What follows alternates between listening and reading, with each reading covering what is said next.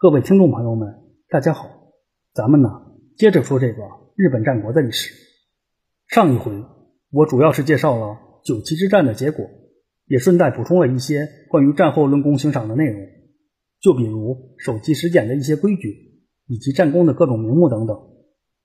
之所以要加入这部分内容，也是在一定程度上表明，以武田信玄当家为标志，日本战国时代由此就进入了一个新的阶段。而这一阶段的主角，自然就是虎啸假信的武田信玄了。有句话叫做“好事多磨”，仅就九旗之战来说，加菲武田家胜得毫无悬念。可是就在这边信浓两强一败涂地的同时，那边的佐久郡却出了问题。因为除去走访氏与小笠原家以外，打算趁着加菲武田家内乱来趁火打劫的，还有久居关东的豪强山内上山氏。啊，当然。严格来说，山内上山市是被海野市拉进信浓争夺战的。只不过呀，在山内上山市拿下佐久郡以后，海野市并没有如愿恢复领地，因此说山内上山市是趁火打劫也不算过分。以当时加飞武天家的实力，硬刚信浓两强能略胜一筹。可是真要和山内上山市打起来，恐怕武田信玄也得掂量掂量后果。别的不说。万一被山内上山氏拖入拉锯战，一旦腹背受敌，就真是得不偿失了。好在呢，类似的顾虑，山内上山氏也不是没有。而实际上，甲斐武田家与山内上山氏并未正式交锋。在上山县政决议出兵之际，武田信玄与邹房赖重、小笠原长时的九旗之战仍在进行当中。当时的甲斐武田家根本无暇，也没有能力去顾及佐久郡，再加上。对于山内上山氏的突然进军，佐久郡当地的国人势力不战而降，山内上山氏兵不血刃的就捡了个大便宜。说到这儿啊，需要特别补充两点。首先呢，山内上山氏的当家人，时任关东管领的上山县政，和武田信玄是同龄人，算起来他比武田信玄还要小两岁。作为武田信玄崛起初期的重要人物之一。上山县政有一个身份不得不提，那就是武田信玄一生的宿敌越后之龙上山谦信的养父。后来正是在北条氏的压力下，上山县政才逃到越后避难，并就此收了长尾景虎，也就是上山谦信为养子。而实际上，上山县政只比上山谦信大七岁，更像是他的兄长。也是借助着上山县政的关系，上山谦信才发展成了。与武田信玄并驾齐驱的一方霸主啊！之所以突出了上杉县政与上杉谦信及武田信玄的年龄对比，是因为在龙虎二将成为风云人物的同时，上杉县政却混得越来越差。仅拿成就对比的话，很明显呢，上杉县政是一个失败者。可他实际上比武田信玄和上杉谦信活得都要长。武田信玄与上杉谦信的互卷人生，无疑是精彩的。也是符合时代潮流的，而像上山宪政这样被逼躺平的人生，也不是一无是处。至少呢，他还有机会见证龙虎争霸的辉煌与落寂。毕竟啊，能够创造历史的人是极少数的，而大多数人只是身在其中罢了。关于上山宪政，就先补充到这儿。至于上山宪政的故事以及他与上山谦信的关联，以后还会专门去讲。啊，再说回来。不管后来的上山宪政过得有多么不堪吧，在一五四一年的时候，他可是举足轻重的一方豪强。而除去上山宪政以外，另外还有一个连武田信玄都忌惮的大人物，那就是日本战国时代著名的老将之一长野氏的门面，同时也是长野氏最大的骄傲，号称上州黄斑的长野叶政。在这个外号里，上州是指上野国，而黄斑则是代指猛虎。换言之，武田信玄是甲斐的猛虎，而长野叶正则是上野的猛虎。正所谓两虎相争，必有一伤。长野叶正这头上州虎，还真就和武田信玄这头甲州虎正面交锋过。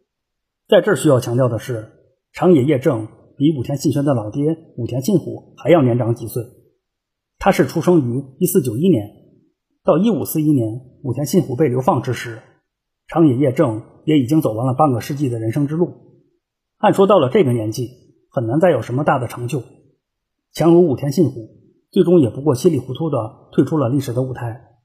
可长野叶正之所以能够逆势而上，成为一代传奇，正是因为他有着一颗不服输的强者之心。要知道，在现实世界里，年迈的老虎是不大可能击败壮年老虎的。同样的，弱肉强食也是战国时代的通行法则之一。可偏偏就是在武田信玄年富力强、兵强马壮的巅峰时期，老迈年高、兵力有限的长野叶正，硬是把武田信玄打出了心理障碍。武田信玄甚至表达了有长野叶正存在一天，他就无法进军上野的认可。毫无疑问呢，武田信玄是那个时代的佼佼者。拿武田信玄做映衬，恐怕长野叶正的实力已经无需多言了。如果让武田信玄挑选自己一生中最难缠的对手，恐怕长野叶正绝对会名列前茅。在某种程度上，甲斐武田家最终止步于甲斐、信浓、骏河三国的势力范围。正是因为自长野叶正开始，武田信玄在关东方向寸步难行。可以说，长野叶正几乎是凭借着一己之力。就影响了甲斐武田家乃至整个关东地区的形势发展啊！综上所述吧，老将长野叶正是一个不得不提的人物。之所以在这儿讲到他，是因为在上杉宪政决意趁火打劫加菲武田家以后，实际带兵出战的正是长野叶正。鉴于长野家自此以后戏份颇重，那接下来就简单介绍下长野家的发展历程。这也是除去上杉宪政的概况以外需要补充的第二点啊。应该说到本回为止，已经林林总总的介绍了不少家族的发展。虽说最终效果都是一样的，可还是要强调一下，介绍长野家的发展，在很大程度上是因为长野叶正的关系。这位老将真的值得啊！闲话少说，我们书归正文。关于长野家的起源，说法不一，有说其是物部系石上氏后人的，也有说其是在原叶平后人的。支持第一种说法的最有力依据，就是石上氏主要在西上野国一带活动，而长野家也是西上野国的传统钉子户。鉴于乌部氏与石上氏都是古代的部族，并且其先祖都是神明，对于这种说法就不展开讲了。一来是因为石上氏存在的年代太过久远，个人觉得这种说法不靠谱的成分更大。同为神的后人，走访氏与先祖的关联。就比长野氏与石上氏的关联要明确得多啊。二来是因为务部氏与晋江前景家颇有联系，以后一定会讲到晋江前景家，等到时候再介绍幕布氏的概况，在这就不多说了。虽说长野家是在原叶平后人的说法也不太靠谱，可是相比于神的后人，在原叶平好歹是平安时代真实存在过的，在时间上也更近一些。支持第二种说法的有力依据是长野一族都以叶字作为通字，而在原叶平也曾经降职到关东一带。关于刚提到的这位在原叶平，在这儿有必要介绍一下：一是因为他与长野家的起源有关；二是因为在原叶平本身就是个奇人。首先呢，在原叶平的身家非常显赫，他爹是平城天皇的儿子，他娘是桓武天皇的女儿。他的舅舅也有好几位是天皇，就比如嵯峨天皇、纯和天皇以及平城天皇，也就是他的爷爷。各位没有听错，我也没有说错。另外，因为平城天皇是桓武天皇的儿子，所以在原叶平的老娘其实还是他的姑奶奶啊。总之呢，就是各种关系混乱，父母双方各论各的就是了。至于在原叶平那些没有当上天皇的舅舅们，差不多都是亲王。简而言之，一句话，这个在原叶平是个皇亲国戚，甚至可以说他是皇亲国戚中的极品。因为除去金光灿烂的出身以外，在原叶平还是个有文化的大帅哥。在文化方面，在原叶平位列和歌三十六歌仙之一，同时他也是平安初期六歌仙之首。在帅方面，在原叶平一度成为了日本美男子的代名词。据说呢，日本特有的传统艺术。能面，也就是戴面具表演的歌舞剧中，饰演少年、武将、公卿贵族等人物时使用的面具，也就是所谓的男面，就是依据在原叶平的容貌制作的。说到这儿，还得插句闲话，就个人的观感来说，没看出这个面具有多帅，反倒是有些诡异和阴森。也不知道啊，是审美的问题，还是羡慕嫉妒恨的心理在作怪啊？咱说回来，应该正是因为身家、才华及颜值并存的原因。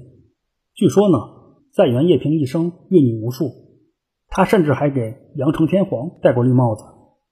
要不是受到了耀子之乱的影响，搞不好啊，这个在元叶平还能做一任天皇呢。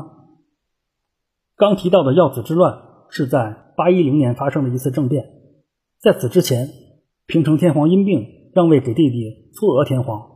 可是，在嵯峨天皇上任以后，平城天皇的病又痊愈了，再加上部分朝臣对嵯峨天皇的政策不满，支持平成天皇再次上任的舆论逐渐形成了气候。而平成天皇则是联合了藤原耀子及其兄长藤原重成，发起了政变。这个藤原耀子兄妹之所以会得到平成天皇的重用，是因为平成天皇是藤原耀子的女婿。更为关键的是啊，在平成天皇还是亲王的时候，他与藤原耀子就勾搭成奸。桓武天皇，也就是平成天皇的老爹，甚至为此把藤原耀子赶了出去。只不过到桓武天皇死后，平成天皇继位，藤原耀子再度回到了平成天皇身边，并自此开始干涉朝政。如果说平成天皇的政变成功，这个藤原耀子还真有成为日本武则天的潜质啊！当然，日本武则天另有其人，而历史也没有如果。话说嵯峨天皇可不是吃素的，他很快就平定了政变，并就此巩固了其统治。而平城天皇一脉都不同程度的受到了牵连。就比如在元这个姓氏，就是平城天皇的后人被降为臣级以后所使用的。关于在元叶平，就简单说到这儿。对于其是否是长野家先祖的问题，在这儿只强调一点：通过刚才的介绍，就不难发现，在元叶平的身家显赫之极，这很可能被后人拿来沽名钓誉。再加上他阅女无数，其后代是很难理清关系的，这又给沽名钓誉者提供了便利条件。说起来呀，也是有些类似刘备刘皇叔的先祖中山靖王刘胜。活了五十三岁，而在元叶平则是活了五十五岁。从出身来说，这二位都是皇族后裔；从年龄来说，这二位基本一致。据说呀，中山靖王刘胜共有一百二十多个子孙，这还不包括那些不清不楚的。至于刘胜到底有多少妻妾，这个已经无从可考了。可是从中国历史上有据可考的例子，就比如共有六十五到八十个左右子女的宋徽宗。他所有的妃嫔、女官、连带宫女都加起来，应该是不到六百人。以宋徽宗为标准进行反推的话，那与刘胜有染的女子，至少也得几十上百，多了可能上千。啊，当然，这只是粗略的推算。毕竟啊，刘胜比宋徽宗更有闲工夫，而刘胜之好色又是远胜于宋徽宗的。